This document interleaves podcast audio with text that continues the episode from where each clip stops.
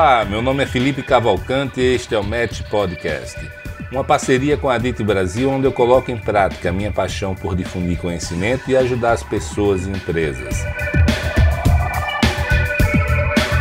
Aqui você vai encontrar informações sobre gestão, desenvolvimento pessoal e o melhor dos mercados imobiliário e turístico do Brasil.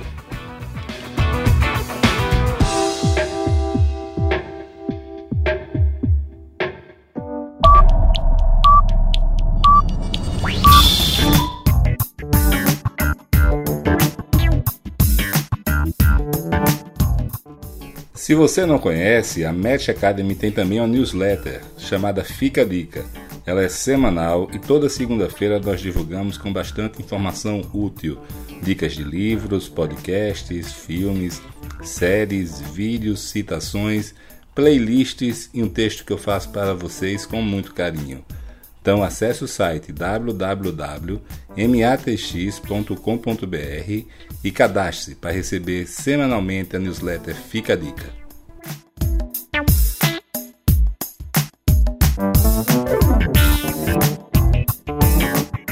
Olá amigos, tudo bem? Aqui quem fala é Felipe Cavalcante e hoje eu estou aqui com Flávio Mamari. Flávio empresário do setor imobiliário, empresário que teve um grande destaque à frente da, do Secov de São Paulo e atualmente está exercendo o cargo de secretário de Habitação do Estado de São Paulo.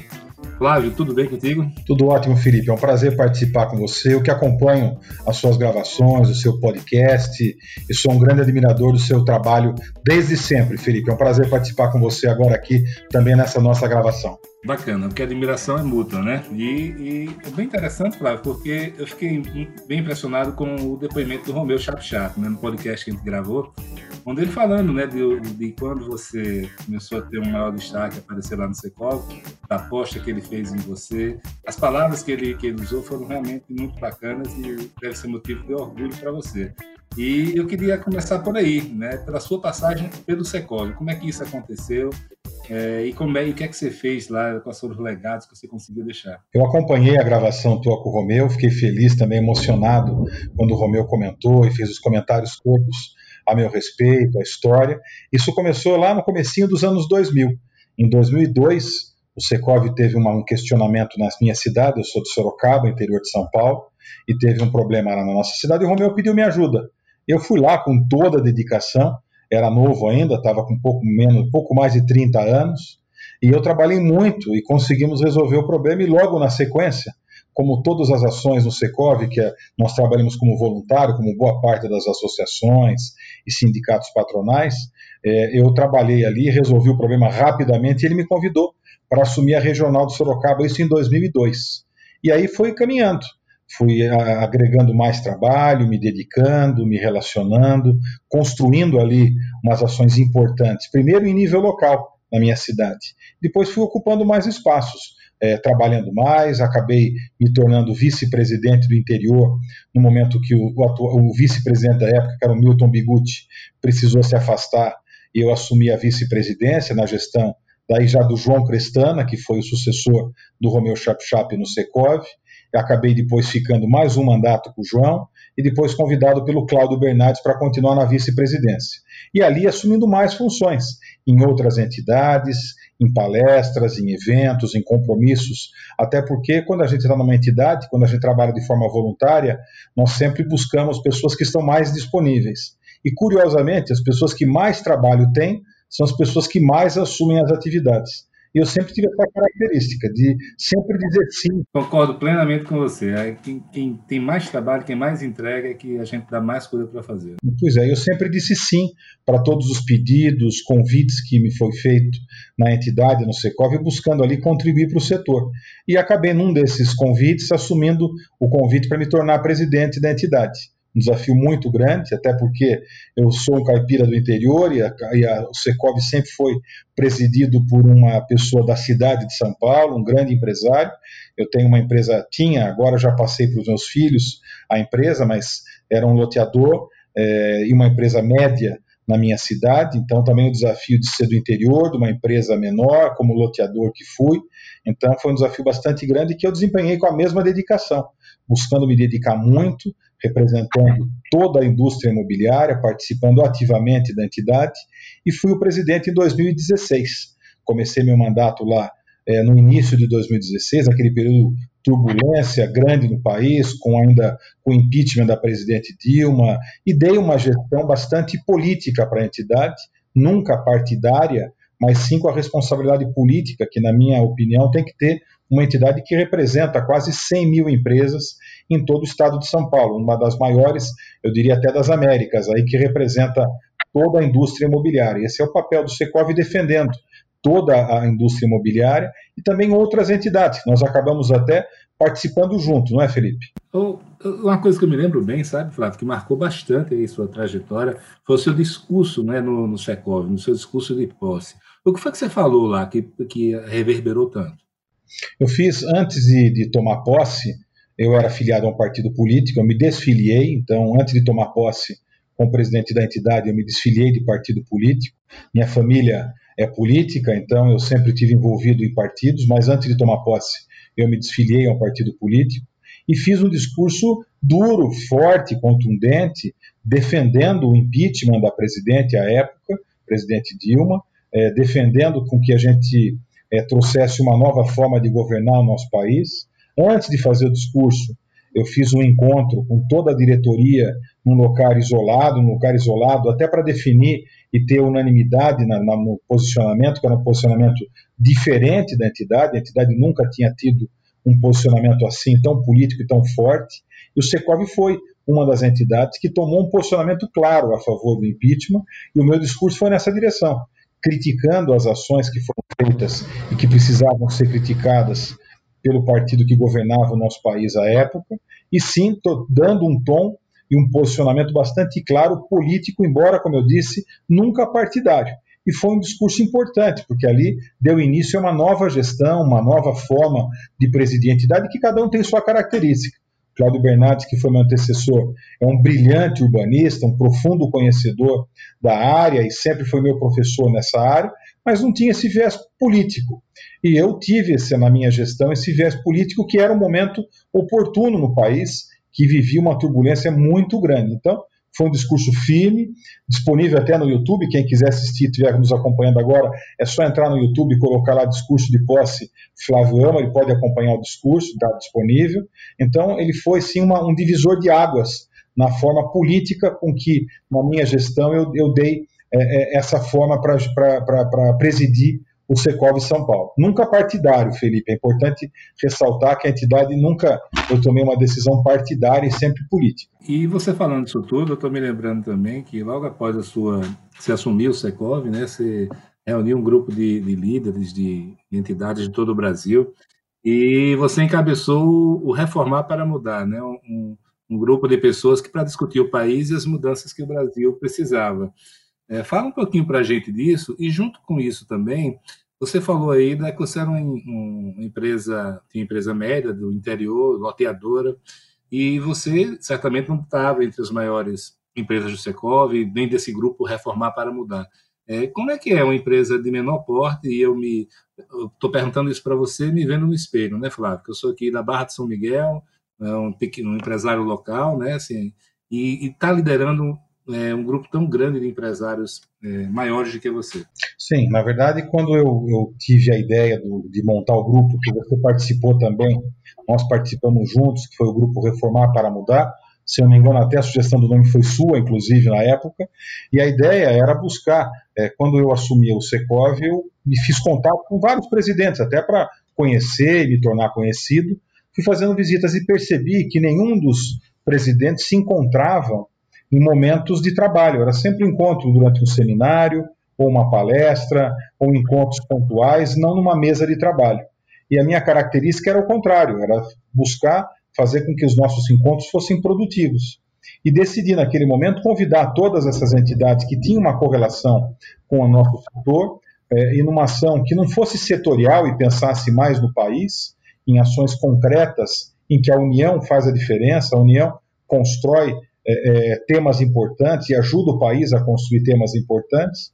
Convidei várias entidades, se não me engano, foi o início, tinha acho que 20 ou 21 entidades, agora já chega a quase 30, dando continuidade agora na gestão atual, que é do Basílio Jafé, que me sucedeu no Secov, e esse grupo foi muito importante, porque ali a gente tomou posições claras, com publicações, com visitas a parlamentares, com, com, com, posicionamentos claros e firmes sobre temas importantes no momento que o país passou e ainda está passando, mas tomando posições claras a favor da terceirização, da PEC do teto dos gastos, da reforma da Previdência, da reforma trabalhista, temas importantes que aconteceram de 2016 até 2019, até, até o final de 2018, que eu fiquei na presidência do Secov. Então, um grupo unido que continua unido, com reuniões periódicas, com ações concretas e troca de apoios, buscando sempre olhar o todo, buscar olhar sempre o país, o melhor da nossa economia, da nossa população,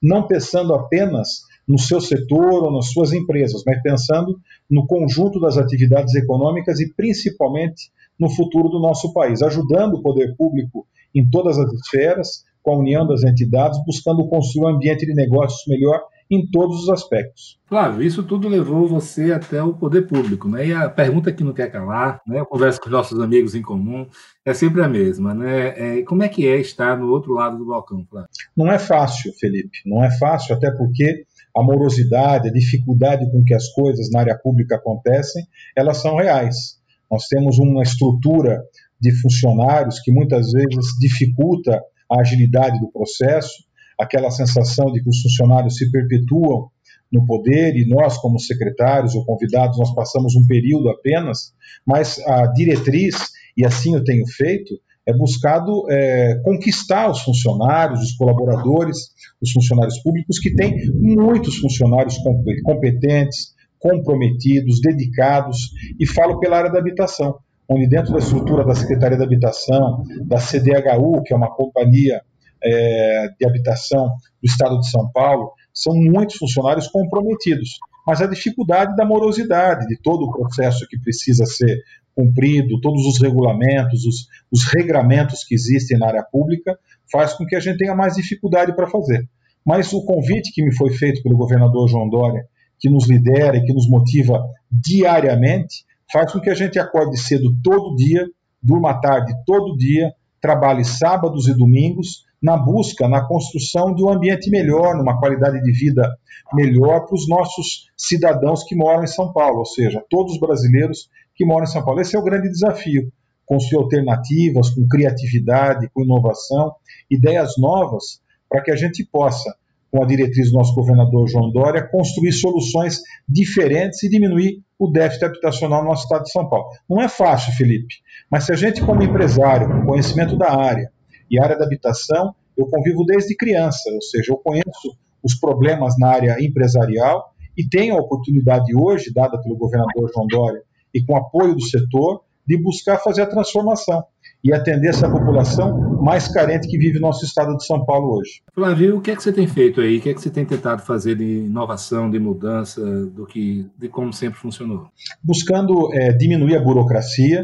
Esse é um tema bastante grande e importante para nós e que nós sempre discutimos na própria CEBIC, que é a Câmara Brasileira da Indústria da Construção, outros encontros que você mesmo promoveu com o presidente da ADIT e eu também com o presidente do Secov, a dificuldade que é, a morosidade que é, as aprovações, que são a, morosidade que tem os licenciamentos de projetos habitacionais. Então, quando está no Estado, o nosso papel é exatamente esse, é tentar diminuir a burocracia, buscar agilizar processos de aprovação, contribuir com os municípios também para que façam o, me o mesmo.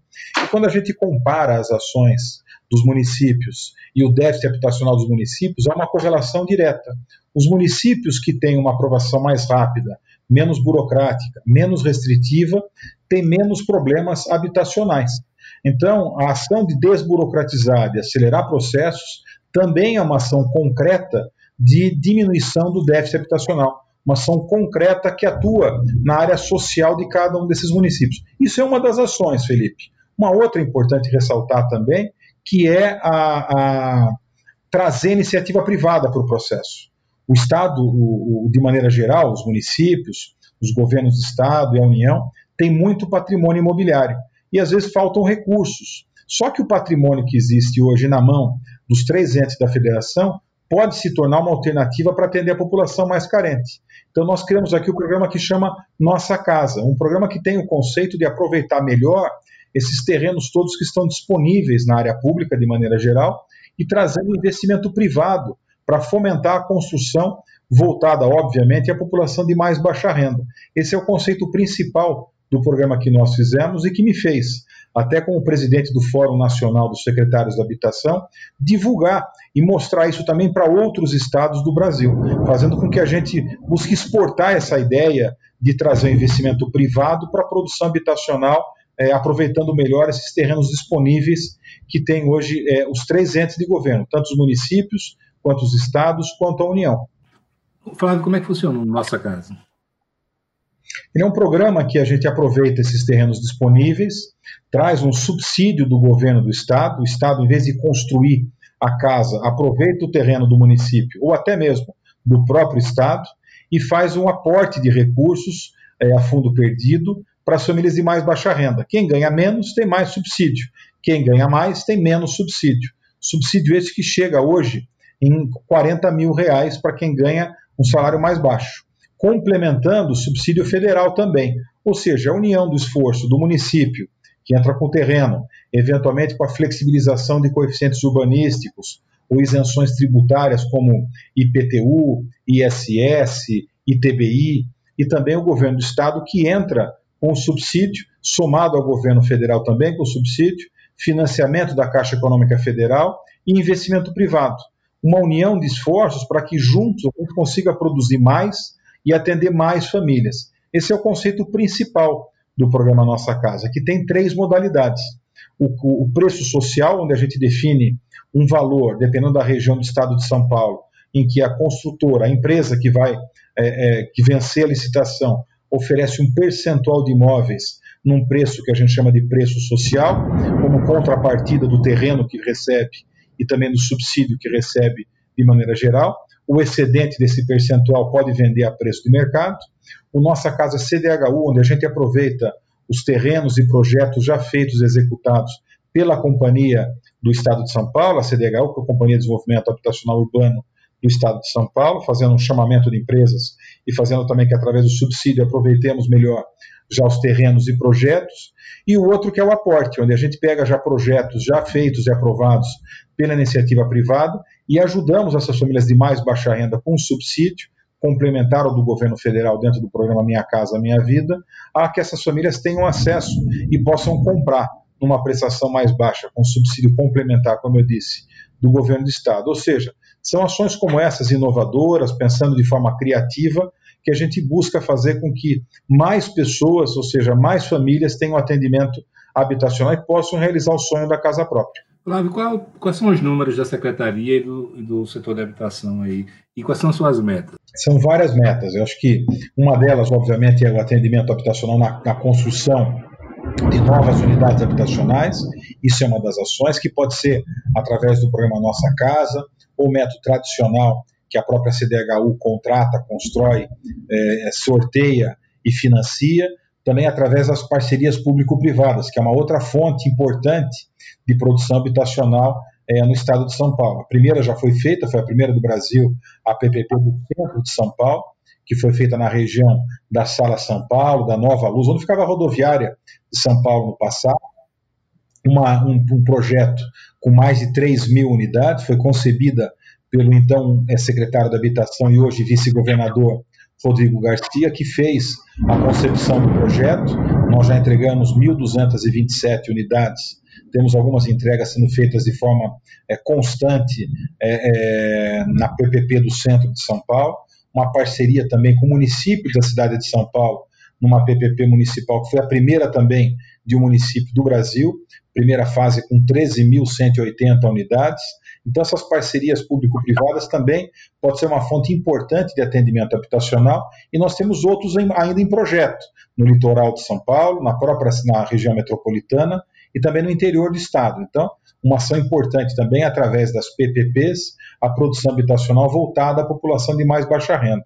Um outro tema, Felipe, se me permite entrar, é o tema da regularização fundiária que é um tema muito importante, de alto impacto social, de baixo custo, na verdade, para o Estado, custa aproximadamente R$ 1.000, R$ 1.500 por unidade regularizada, e hoje nós temos, eu posso dizer até no próprio Brasil, mas é, é, no estado de São Paulo, nós temos hoje 30%, 40% dos imóveis do estado de São Paulo, no total são 11 milhões de domicílios, 30% a 40% deles não tem ainda o título de propriedade registrado em cartório. E o nosso programa Cidade Legal, que é o programa de regularização fundiária do governo de São Paulo, do governador João Dória, busca fazer a custo zero para a população de mais baixa renda, em convênio e parceria com os municípios do estado de São Paulo. O estado hoje tem 645 municípios, nós temos 551 conveniados ao programa Cidade Legal. Então, esse programa de regularização fundiária busca fazer com que essas famílias, como eu disse, num baixo custo para o Estado e a custo zero para essas famílias, elas possam ter, mesmo morando depois de 20, 30, 40 anos numa, numa área já consolidada, ter o título registrado em cartório, que pode fazer com que elas possam transmitir isso para os seus herdeiros, podem é, adquirir crédito imobiliário, podem, podem comercializar através também de financiamento bancário é, para outras pessoas, podem ter alvará de, alvará de, de comércio também nos seus imóveis, ou seja, tem muito desdobramento positivo numa ação de regularização fundiária, trazendo também o ônus e a responsabilidade de pagamento de impostos, porque quando as pessoas também têm o seu título registrado, também tem que pagar o IPTU, o ITBI, o, IRP, o IRPF, ou seja, Imposto de Renda sobre Ganho de Patrimônio na comercialização desses imóveis, ou seja, tem um efeito positivo tanto para o Estado, que recebe também alguns impostos devidos, e também para as pessoas que têm a segurança jurídica de ter um título registrado em cartório. Então, o programa de regularização fundiária também é um programa muito importante dentro da nossa estrutura na secretaria. Você falou sobre PPP, né, Flávio? Isso tem crescido muito, até pela falta de capacidade do, do poder público em investir é, como, é que, como é que funciona um, para o empresário do setor imobiliário que tiver interesse nisso? Você poderia explicar como é que é o, o arcabouço dessas PPPs? Sim, é, a PPP que foi feita no centro de São Paulo, por exemplo, foi definido um perímetro na região central, onde, em parceria com o município, o município oferece os terrenos, tem uma quantidade de área construída e de unidades a serem entregues, além de uma outra série de investimentos também, como uma creche para atender a população, uma escola de música para também dar na composição do projeto é, uma ação social e cultural, a reforma do corpo de bombeiro na região central, praças, ou seja, não é só a construção de habitação, mas é a construção de uma nova, da revitalização e conceitos urbanísticos importantes. O térreo desses edifícios, eles são de fachada ativa. Fachada ativa, quando você tem no térreo, ele contempla na verdade, não só as residências, mas contempla áreas comerciais, áreas de serviços, ou seja, buscando trazer vida para a região central de São Paulo e principalmente para os prédios que estão sendo construídos. Então, ele é um projeto que busca ali ter as bases, as premissas de área construída, unidades, a região, e deixa bastante aberta para a empresa que ganhou, no caso da PPP do centro de São Paulo, foi uma empresa de Minas Gerais, a Canopus, que fez o investimento, está fazendo investimento, na verdade, é um projeto de médio prazo, longo prazo, ainda faltam algumas unidades que estão sendo concluídas, projetos ainda que são iniciados, ou seja, é um programa bastante longo e que o Estado paga uma contraprestação proporcional ao investimento feito, ao investimento entregue, deduzido de, de, de receitas acessórias. Quando uma fachada ativa, por exemplo, gera uma receita para a empresa, ela deduz da contraprestação e ela pode receber esse investimento feito ao longo de um prazo de 20 anos, por exemplo, pode ser um pouco mais ou um pouco menos, dependendo da estruturação econômica e da modelagem econômica que foi feita, podendo securitizar o recebível, se entender que deve, pode manter também na sua carteira, para dependendo da capitalização da empresa, cada uma com a sua característica, e esse investimento tem uma taxa de retorno. No momento é, com juros mais altos, as taxas de retornos tendem a ser mais altas. No momento de juros mais baixos, como a gente vive no momento hoje em 2020, uma taxa hoje que é de 4,25 ao ano, as taxas de retorno podem ser até um pouco menores, que atrai também o investimento privado, mas o conceito é esse: é um investimento onde a empresa faz no primeiro momento, o investimento e o Estado paga isso em parcelas ao longo dos, dos anos, é, envolvendo também terrenos públicos, e a contraprestação é proporcional ao investimento e as receitas acessórias provenientes dessa PPP, que também gera resultados é, econômicos para a empresa que investe. Um assunto que é recorrente é a questão da ocupação dos centros urbanos, né? das áreas vazias, com infra já construída. É, isso, é, e eu falo recorrente porque está sempre se falando sobre isso, mas até hoje eu não vi nenhuma solução é, de escala né, que, que resolvesse esse problema, gerando sempre um espraiamento. É, qual é a sua visão sobre isso, Flávio? E como é que a gente consegue ocupar esses vazios urbanos? Posso dar três exemplos claros aqui do Estado de São Paulo. O primeiro deles, a Constituição do Estado proibia o uso de áreas institucionais com outra finalidade. Então, nós, nós tivemos alteração da Constituição do Estado hoje, que permite que, que áreas institucionais possam ser utilizadas para habitação de interesse social. Ou seja, o município que tem áreas institucionais em regiões já urbanizadas, consolidadas, pode, se aprovada pela Câmara Municipal e for vontade do Executivo Municipal, transformar aquele terreno que já existe é, e é disponível dentro do patrimônio do município, com infraestrutura urbana, com equipamento público, com transporte, com emprego, com educação, ou seja, dentro das malhas urbanas, pode transformar essa área, hoje vazia, pode transformar em habitação de interesse social. Isso é uma ação importante, evitando com que os conjuntos habitacionais novos no estado de São Paulo sejam feitos nas bordas, nas periferias das cidades, trazendo esses investimentos para a região central.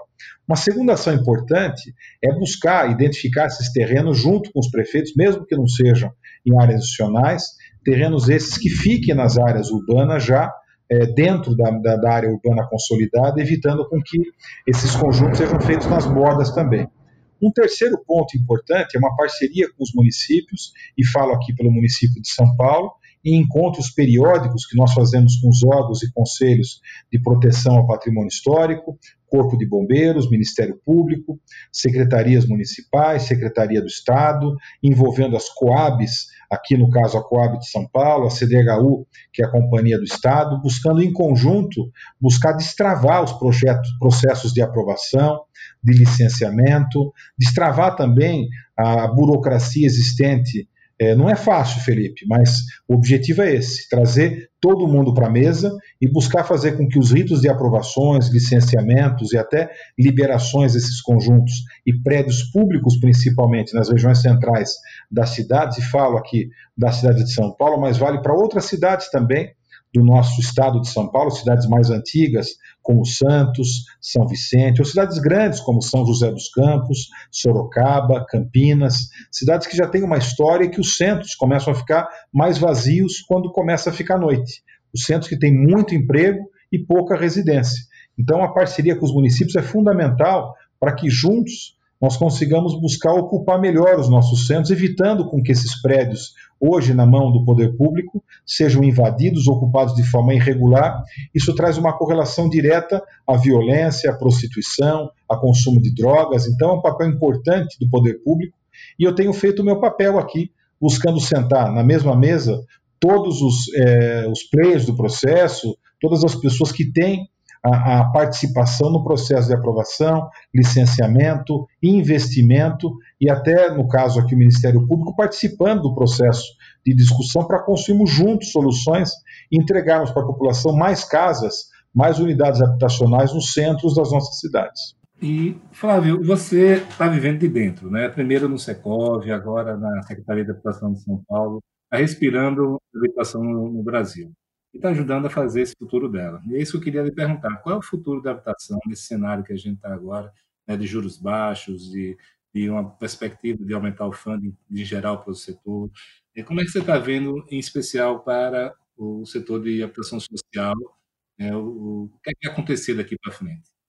Eu tenho feito visitas, Felipe, é, quando eu faço algumas entregas de casas ou quando a gente faz sorteio de habitações, ou seja, as ações da secretaria, eu tenho buscado fazer visitas para as famílias para conhecer a realidade de onde elas vivem e a transformação que o investimento do Estado traz para essas pessoas.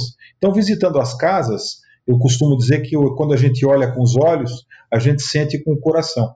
E o tamanho do problema é muito grande o déficit habitacional, não no estado de São Paulo, mas no Brasil como um todo, é muito grande. A necessidade habitacional é enorme em nosso país. Mas nós temos que enfrentar o problema, buscar construir caminhos, soluções, com criatividade, mesmo com a restrição orçamentária que existe, não só no estado de São Paulo, que aliás é o estado mais forte que a gente tem hoje em termos de capacidade de investimento e a, e a responsabilidade fiscal que existiu no estado desde muito tempo, desde o meio dos anos 90, existe um estado com responsabilidade fiscal, mas a restrição orçamentária é generalizada no país como um todo, com o município, com o estado e também com a União. Então nós temos que buscar com criatividade enfrentar esse problema, buscando alternativas. É isso que eu tenho feito, conhecendo a realidade das famílias, conhecendo o outro lado do balcão, como você bem colocou, como empresário que fui até dois anos atrás e hoje é, ocupando um cargo dentro do governo, dentro do Estado, buscando,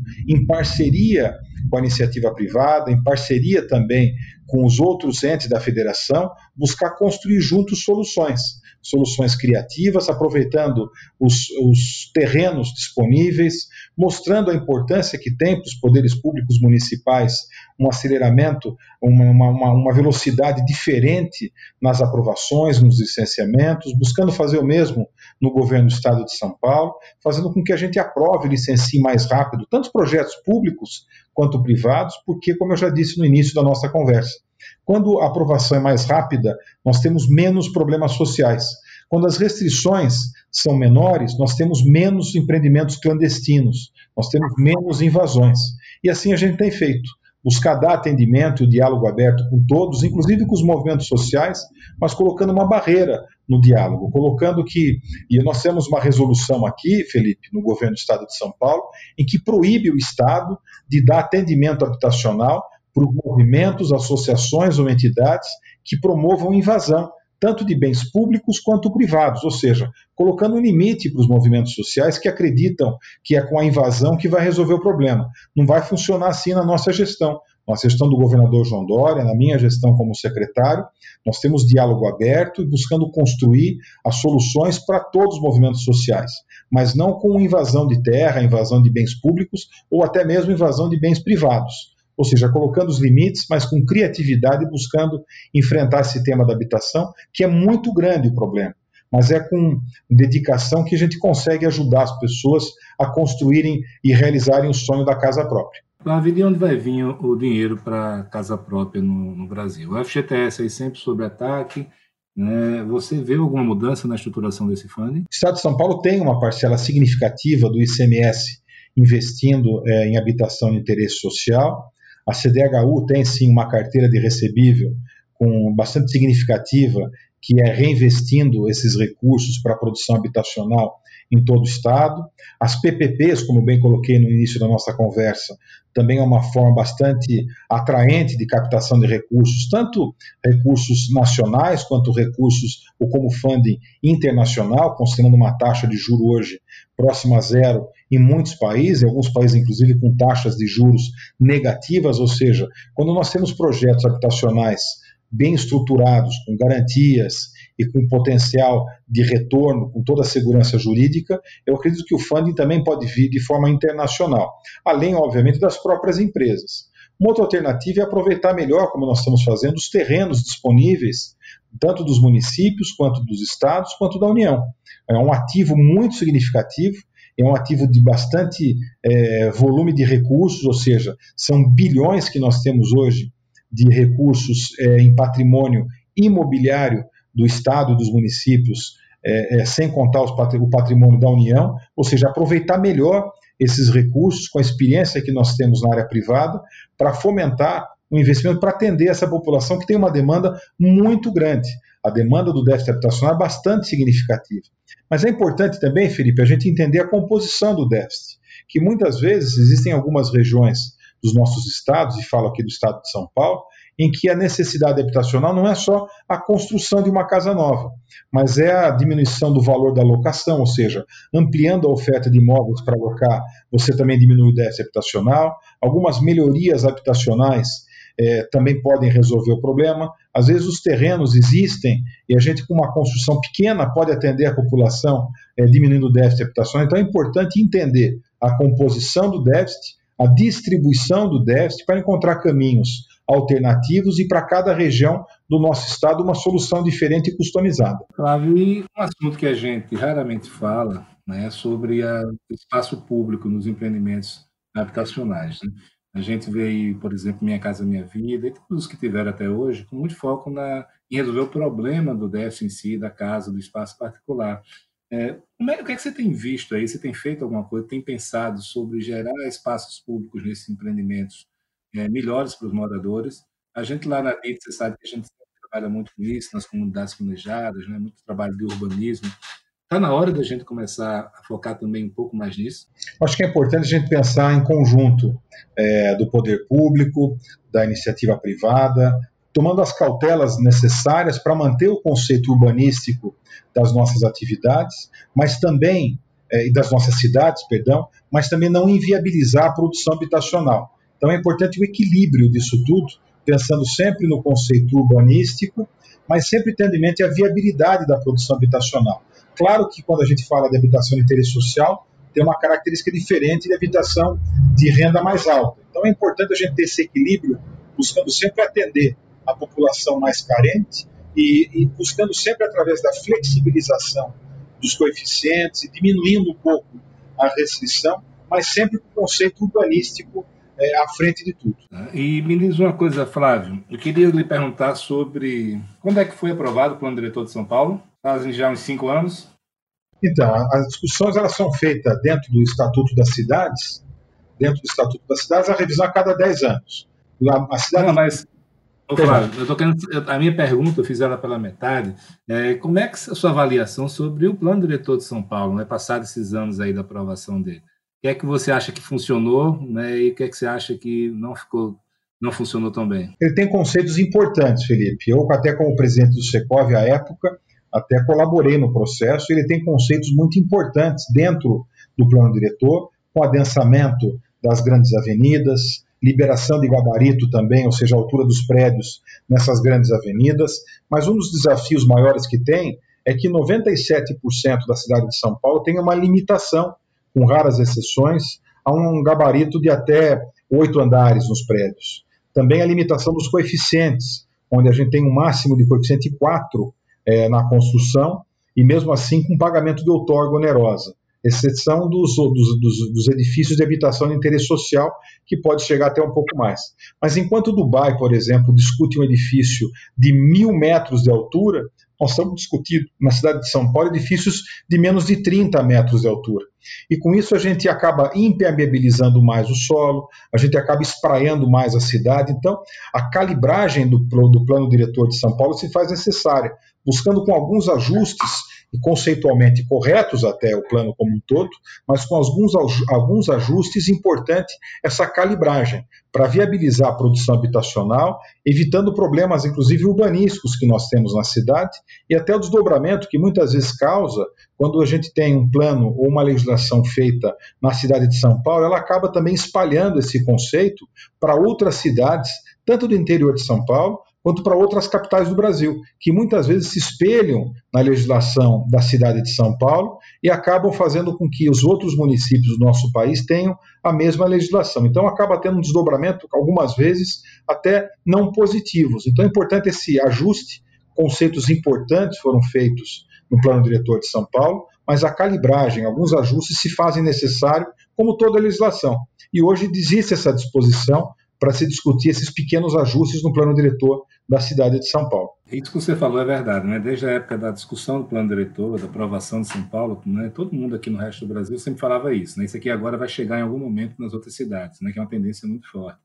Agora eu queria lhe perguntar o seguinte: disso tudo que, que teve no plano diretor de São Paulo, quais foram os maiores avanços, quais foram as coisas realmente marcantes, que foram game changer, assim, que, que realmente vieram para ficar e que você tem orgulho de ter e que está lá dentro do plano? Acho que o mais importante, Felipe, é o adensamento dos eixos. Quando nós temos na cidade de São Paulo a possibilidade de algumas avenidas, algumas áreas próximas ao transporte coletivo, como áreas, um raio do, de, de, estação de metrô, um raio também das estações de trem, onde ali pode, através do zoneamento da cidade, é, gabaritos sem limitação, um adensamento maior, embora tenha algumas restrições também, mas o conceito de buscar levar a população morar onde já existe é, grandes avenidas, onde já existe o transporte coletivo feito, isso é um grande avanço, até conceitos urbanísticos importantes que foi feito na gestão aqui na Prefeitura de São Paulo, na gestão passada, onde com essas ações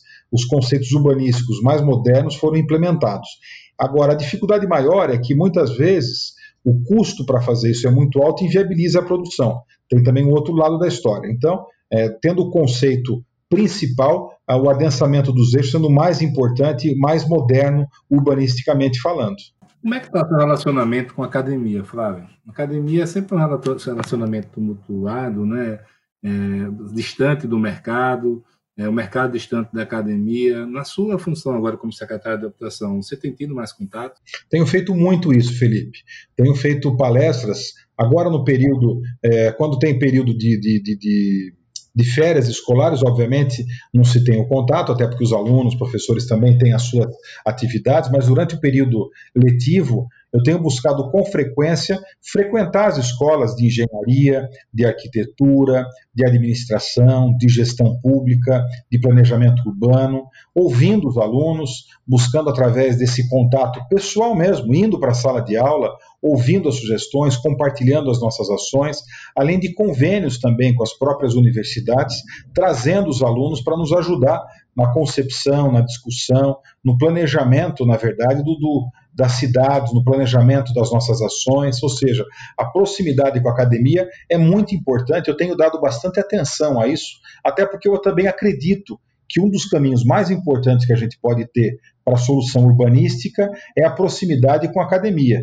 Nem sempre é, existe unanimidade ou, ou unicidade ou até a convergência plena em todas as informações ou todos os pensamentos. Agora, faz parte também a discussão, a divergência, para que juntos a gente consiga construir uma cidade melhor, que afinal é o objetivo de todos nós, construir um ambiente urbano onde as pessoas possam viver com mais qualidade de vida, onde possam ter menos tempo perdido nos deslocamentos. E a Secretaria da Habitação, que também começa a discutir desenvolvimento urbano, faz parte, ajudando os municípios, trazendo a academia para discutir e construir soluções em conjunto, sempre olhando e priorizando a população, a qualidade de vida das pessoas, mais tempo com as suas famílias, menos tempo perdido nos deslocamentos. É para isso que a gente busca construir alternativas dentro do conceito urbanisticamente mais moderno que existe. É, essa questão da, da, academia né, sempre gerou um embate ideológico muito grande. Né? E nos últimos, nas últimas décadas aí, teve um viés ideológico na própria habitação muito forte. Né? Eu queria saber de você o seguinte: esse, isso está. É, melhorando ou não? Ainda a distância é muito grande. Por exemplo, você falou aí de adensamento né, do plano diretor de São Paulo na, nas vias principais, mas que no resto da, da, da, cidade o gabarito é pequeno. E a gente vê um movimento muito grande em favor da valorização da cidade, do adensamento, várias coisas como a fachada ativa que você falou, o uso misto, que antes eram meio que, que é, um assunto só é, da, da academia, que hoje em dia os empresários também estão comprando essa ideia. É, como é que você viu esse viés ideológico dos últimos 15, 20 anos na, no setor e, e, como é que isso está vai caminhar daqui para frente? Existe a discussão, claro, como eu disse, ela não é convergente 100% das vezes, tem algumas divergências, mas o nosso papel é discutir, é buscar construir caminhos, discutindo o adensamento, discutindo a verticalização, discutindo a impermeabilização do solo em cidades que crescem e muitas vezes não tem o escoamento das águas, então discutindo às vezes você fazer um prédio de 32 andares seja melhor do que fazer quatro de oito andares, porque a gente pode deixar mais área permeável. Existe ainda esse mito, onde as pessoas ainda criticam essa verticalização maior. Agora, a gente tem que discutir e construir um caminho alternativo para que a gente tenha uma cidade melhor, uma cidade mais inclusiva, uma cidade que possa misturar um pouco mais as pessoas, não expulsando essas pessoas para outras cidades ou expulsando essas pessoas para as periferias das cidades, mas trazendo essas pessoas para morar na região central. E para isso a gente precisa ter a produção habitacional, mas construindo cidades, misturando o comércio, com serviço, com residência, com escola, com áreas de lazer, cultura, ou seja, uma cidade com um conceito urbanístico mais moderno. E buscando aprender também, inclusive com outras culturas. Claro que não é copiar o modelo americano para o país, não é copiar o modelo português para o Brasil, mas é encontrar o nosso modelo, mas ouvindo as experiências asiáticas, europeias, norte-americanas e construindo o nosso modelo de solução urbanística, com a nossa realidade, a nossa realidade é essa sociocultural, econômica, ou seja, é importante a gente construir o nosso caminho. E aí a discussão com a academia é muito importante para que a gente consiga, através dessa discussão, encontrar os nossos caminhos. Tá. É, Flávio, tem um. Estou um, me lembrando agora, tá? pouco mais de 10 anos atrás, quando nossos amigos aí da CEBIC, o SECOV, estavam negociando com o governo federal a criação do Minha Casa Minha Vida. Né? E passados esses 10, 11 anos aí, é, qual a sua avaliação sobre ele? Né? Eu vejo vários amigos meus, vi o que aqueceu o mercado, vi os milhões de famílias que receberam esse, esse benefício, mas qual é o futuro que você vê daqui para frente, com os problemas que ele teve, o que, é que você mudaria é, se tivesse o seu alcance? Eu acho que é um programa importante, nós temos que valorizar o programa, não é que foi feito pelo partido A, B ou C, mas ele é um programa que atendeu a população, teve alguns problemas sim, tiveram alguns problemas que aconteceram, alguns conjuntos feitos é, em lugares não adequados, com tamanhos muito grandes, ou seja, a gente tem que buscar um aprimoramento sempre de tudo. Aliás, tudo na vida, quando a gente constitui, os aprimoramentos são necessários, se fazem necessários. Mas o conceito do programa é importante, onde a gente busca construir e atender a população mais carente. Esse é o nosso objetivo. O objetivo nosso aqui, como governo de São Paulo, e uma determinação do nosso governador João Dória, em todas as nossas reuniões de secretariado, as nossas reuniões começam com um mantra em que se coloca ali que o nosso papel é sempre trabalhar para a população mais carente buscando construir é, essas soluções em conjunto. Então, o programa Minha Casa Minha Vida tem sim a sua importância, ele é muito, é, é, foi fundamental. Espero que continue o programa com os ajustes que forem necessários, mas que ele seja um programa que não seja um programa de um partido ou de um governo, mas que seja um programa do nosso, nosso país em apoio, tendo sim o Estado de São Paulo. A gente está acabando, já está chegando ao fim, Flávio. Eu queria agora lhe perguntar um pouco menos sobre habitação social e mais sobre habitação de mercado. Né? Como é que você está vendo essa retomada do setor, da economia? Você viu né, toda aquela confusão causada pelo último ciclo aí. E daqui para frente, o que é que você orienta para as pessoas evitarem termos de erro, de, não repetir né, os erros do, do último ciclo? E também o que é que vai acontecer com a extensão disso qual é a sua opinião? Acho que para responder todas elas eu precisaria de um outro programa inteiro, viu, Felipe? Mas de forma muito o que eu diria é o seguinte: a demanda habitacional no nosso país é muito grande, existe trabalho tanto para o poder público quanto para a iniciativa privada, para que juntos a gente consiga produzir cada vez mais, melhor e mais rápido para atender a população.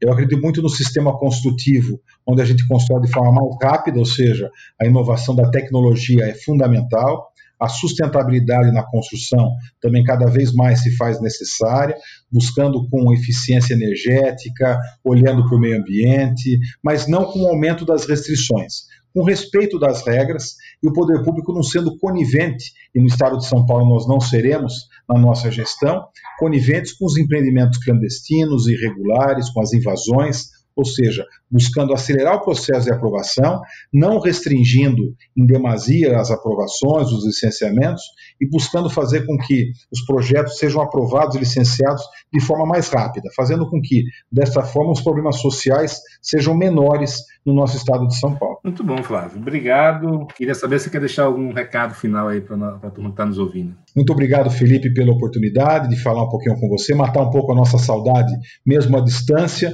e dizer que gosto muito e admiro o teu trabalho. Você sempre foi uma pessoa defendendo o nosso país, defendendo o nosso, a indústria imobiliária, buscando contribuir sempre de forma voluntária para a construção de um ambiente de negócios melhor, uma, uma sociedade mais justa, empreendimentos melhores. Então, Parabéns aqui pelo seu trabalho e também por compartilhar um pouco com as suas conversas, seu podcast, outras experiências em várias regiões do Brasil, compartilhando com seus ouvintes. Parabéns para você, sucesso sempre e saiba que você tem sempre um amigo aqui no estado de São Paulo do seu lado. Show de bola, Flávio. Obrigado, hein?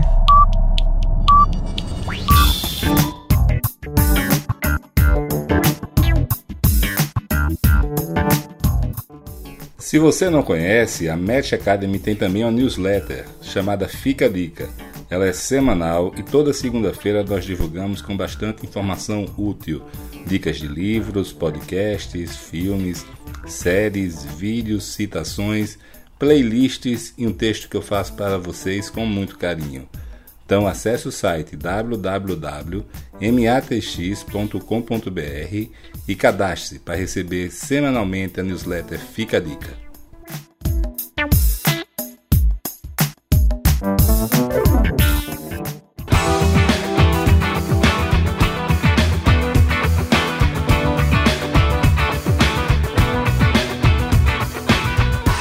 Olá, meu nome é Felipe Cavalcante e este é o Match Podcast uma parceria com a DIT Brasil, onde eu coloco em prática a minha paixão por difundir conhecimento e ajudar as pessoas e empresas. Aqui você vai encontrar informações sobre gestão, desenvolvimento pessoal e o melhor dos mercados imobiliário e turístico do Brasil.